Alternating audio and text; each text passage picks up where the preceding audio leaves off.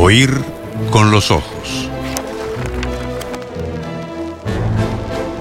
Un programa bajo los efectos de la lectura. Y la primera de esas voces, porque lo vuelvo a decir, hoy es 3 de septiembre, en Uruguay, Día Nacional del Bibliotecólogo.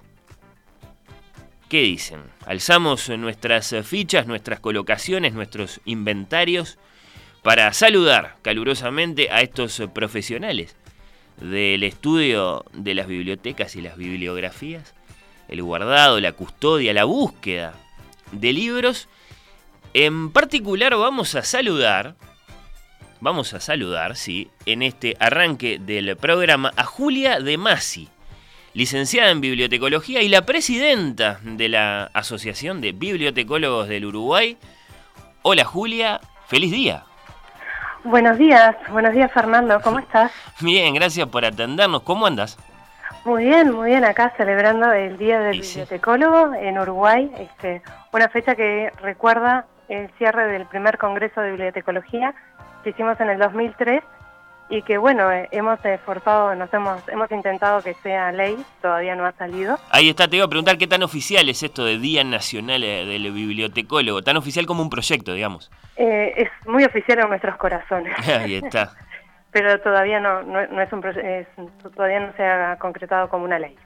Bien, pero hay esa aspiración, entonces, existe como proyecto de ley. Sí, como Día del Bibliotecólogo para celebrar los este, egresados de bibliotecología, egresados universitarios, y simplemente eso, nada de este, ni un día feriado ni nada más. Eso es un poco la idea del el proyecto de ley que presentamos hace unos casi 20 años. Ahí está, bueno, va, va el saludo desde Oír con los Ojos. Acá, eh, Julia, sobrevuelan dos palabras eh, dos nombres de dos disciplinas bien hermanadas, que es importante asimilar bien, me parece, y, seguro que vas a estar de acuerdo. Bibliotecología y biblioteconomía. ¿Es así? ¿Qué significa cada una? Biblioteconomía, en su espíritu, es como una forma más, una forma previa, ¿no? una forma más eh, normativista, mientras que bibliotecología es más científica. Quizás sean las traducciones de eh, librarianship, como actividades de la biblioteca, y Library Science, una ciencia de la biblioteca. Eso sería en principio. La realidad es que hay un uso geográfico. Biblioteconomía es el término preferido en España y en Brasil, mientras que bibliotecología es preferido en otros, en los países latinoamericanos excepto Brasil. Ahí está. Perfecto. Claro, están tan cerca una de la otra que evidentemente se prestan a, a que las usemos indiferentemente cuando en realidad designan, bueno, sí, eh, dos aproximaciones, cada una con, con su espíritu y, sus particularidades. Eh, eh, era interesante que lo, que lo, que lo distinguieras. Conceptualmente lo son, pero en el uso sí son intercambiables. fíjate que en Uruguay nunca se usó biblioteconomía. La etapa previa a bibliotecología fue bibliotecnia. Bien, bien, sí, sí es verdad. Está por ahí, pero tal vez no tanto en el uso. Eh, nuestro acá en, el Uruguay, por ejemplo. Después, Julia, acá hay una discusión que yo te la... Sí, bueno, hay muchas, pero hay una, hay una, planteada por nosotros en Oír con los Ojos, y quiero decir audazmente, felizmente, para nosotros, eh, recogida por ustedes, desde la asociación.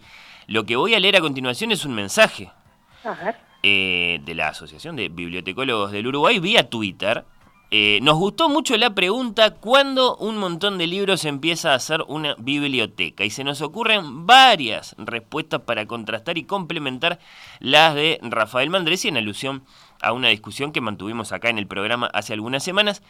El sábado 3, decía este mensaje, hace algunos días, celebramos nuestro día. Invítenos y llevamos los bizcochos. Los bizcochos, debo decir, van a quedar, Julia, eh, para la próxima cuando los recibamos acá en estudios para una charla, eh, o bueno, o una controversia, más bien, eh, in extenso. Ahora bien, en cuanto a las varias respuestas para contrastar y complementar a las de Rafael Mandresi, te pido por favor que nos adelantes al menos una. ¿A partir de cuántos volúmenes el amuchamiento, el amontonamiento de libros que uno puede registrar, por ejemplo, en su propia casa, eh, comienza a ser propiamente lo que llamamos una biblioteca? ¿Qué decís? Digo que la pregunta es qué es una biblioteca. Claro. No, no es una cuestión de cantidad de libros, este, porque biblioteca es una polisemia, es decir, es una palabra que apropiadamente describe cosas distintas. Entonces, la biblioteca doméstica, eh, yo en lo personal, la doméstica, a, partir de 20 ya digo una pequeña biblioteca, pero no existe, sí, lo, mismo de esto. Este, la gracia, la diferencia entre amuchamiento de libros y biblioteca, cualquiera sea tu este, definición, es que se use, que tengan lectores. Si esos libros no tienen lector, mm, es un amuchamiento de libros. Mira, lo que activa entonces la realidad de una biblioteca es el encuentro. Exactamente. De, de esos libros en ese lugar físico, cualquiera sea, y uno o varios lectores. Eh, y a partir de ahí las, las, las, mil y un cuestiones que tienen que ver con, con, cómo están ordenados y cómo, y cómo llega uno a ellos. Sí, el, el orden, este, también en ese programa se, se aventuraban hmm. este, el asunto del orden.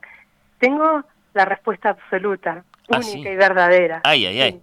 El orden es el que sirva, el útil. Si, si el propósito es encontrar los libros, entonces lo razonable sería por tema. Si el propósito es que luzcan bonitos, en realidad es el más lindo adelante y el este y los más feitos fuera de la vista. Si el propósito es este, conservarlos, es decir, que pase el tiempo y sigan así los libros y tener la mayor cantidad, entonces en un espacio breve, pequeño, entonces este sería tipo un Tetris, tratando de que quepan la mayor cantidad posible en un estante, que ahí está, probablemente estás renunciando a que se vea el lomo y a que sea fácil de encontrar. Pero en realidad la respuesta del orden está intrínsecamente vinculada a la pregunta del uso. ¿para qué los querés? Claro, lo que pasa es que después, cuando te haces esa pregunta en principio muy inicial y muy clara, te vas a dar cuenta que no tenés una única respuesta, que seguramente vas a querer que confluyan varias de esas necesidades, varias de, varios, de esos, varios de esos usos a la vez. Correcto. Entonces ahí está la diferencia entre biblioteca personal y biblioteca...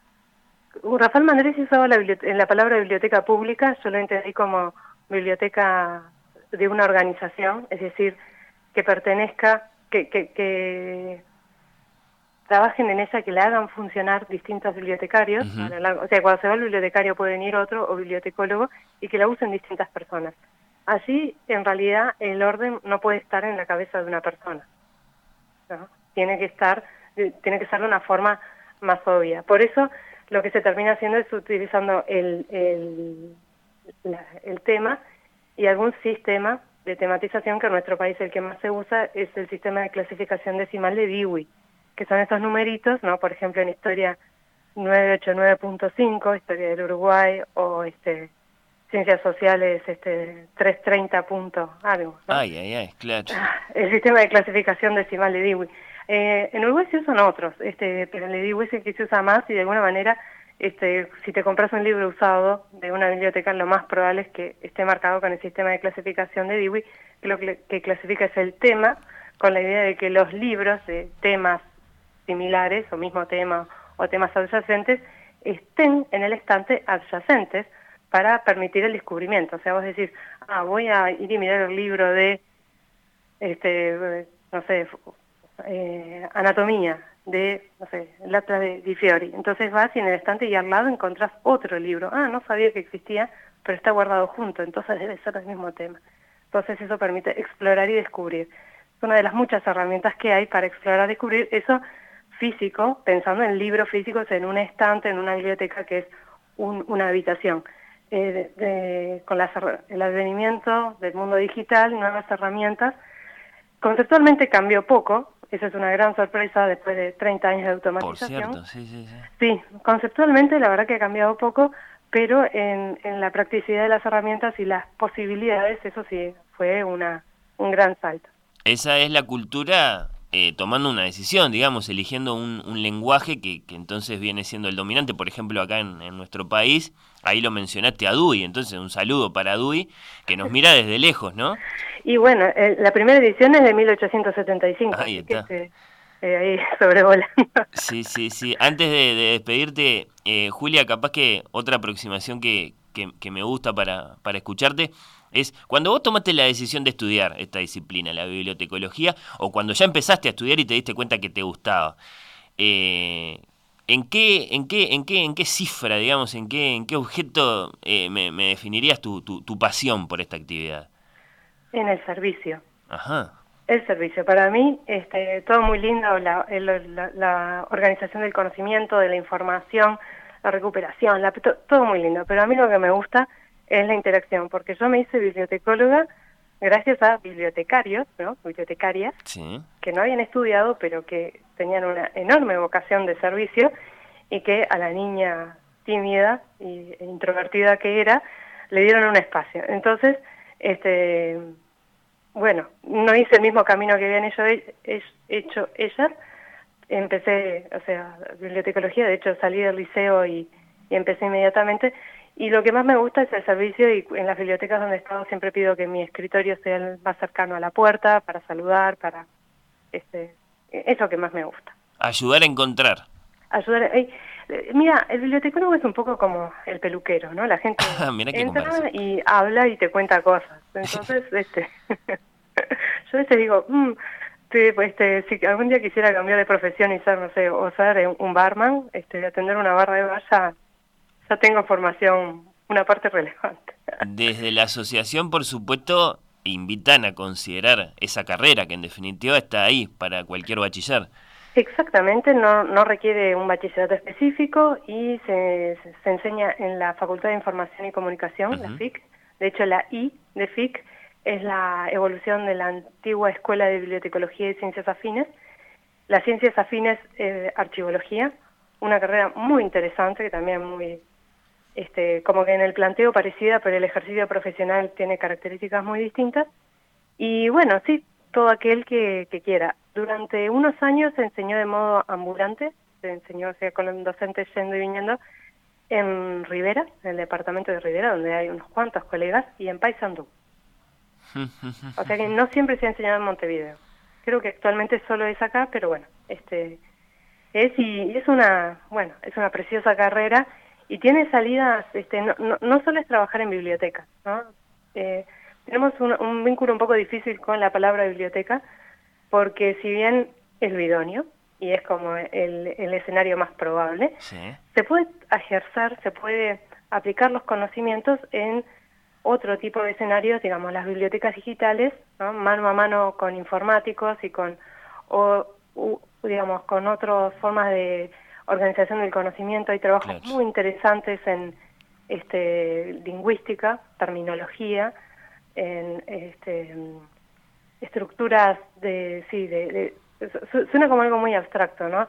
Estructuras de conocimiento, tesauros, este, eso por el lado lingüístico, después este, de mano a mano se puede ejercer mucho de docencia, con, referido a lo que se llama alfabetización informacional, es decir, ayudar a la, gente, a los usuarios a buscar información en Internet, o sea, formar eh, buscadores autónomos y criteriosos en Internet.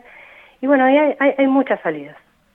Y, y, tiene también, mira, el año pasado hubo un censo de egresados y el nivel de, o sea, de egresados que trabajan con algo vinculado a la formación es del 90% y exclusivamente ejerciendo el título como el 60% de los que trabajan. es una carrera que tiene mucha salida laboral.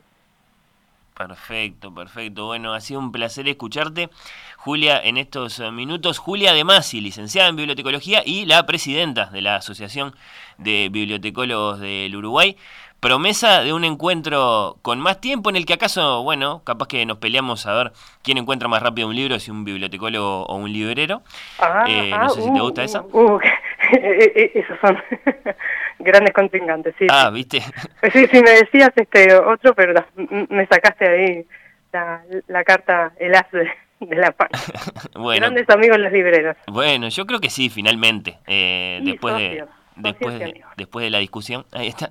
Bueno, esa, esa, esa, esa promesa para, para cualquier sábado de estos. Eh, gracias por, por, esta, por esta llamada y, y, un, un, abrazo de, feliz día nacional en el bibliotecólogo para vos. Muchísimas gracias Fernando, la producción y la audiencia. Gracias a todos y feliz día del bibliotecólogo.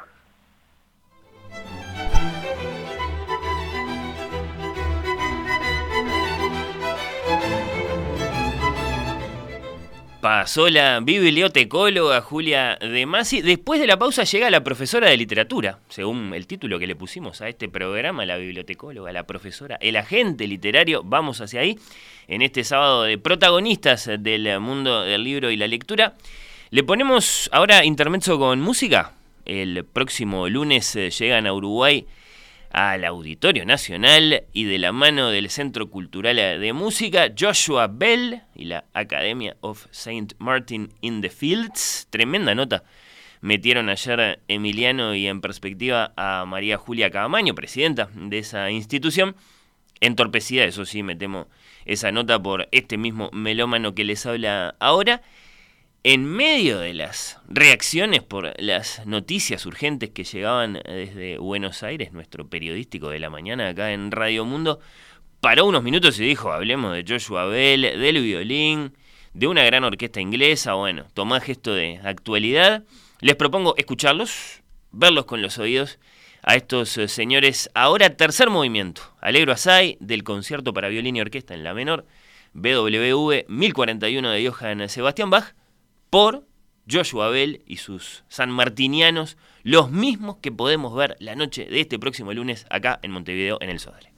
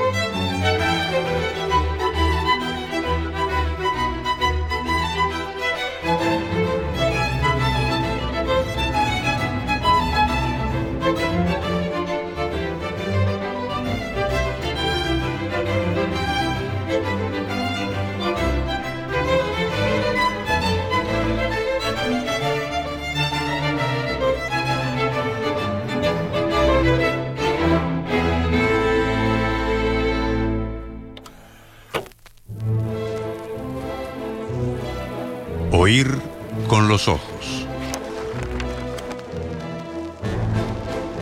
Un programa bajo los efectos de la lectura.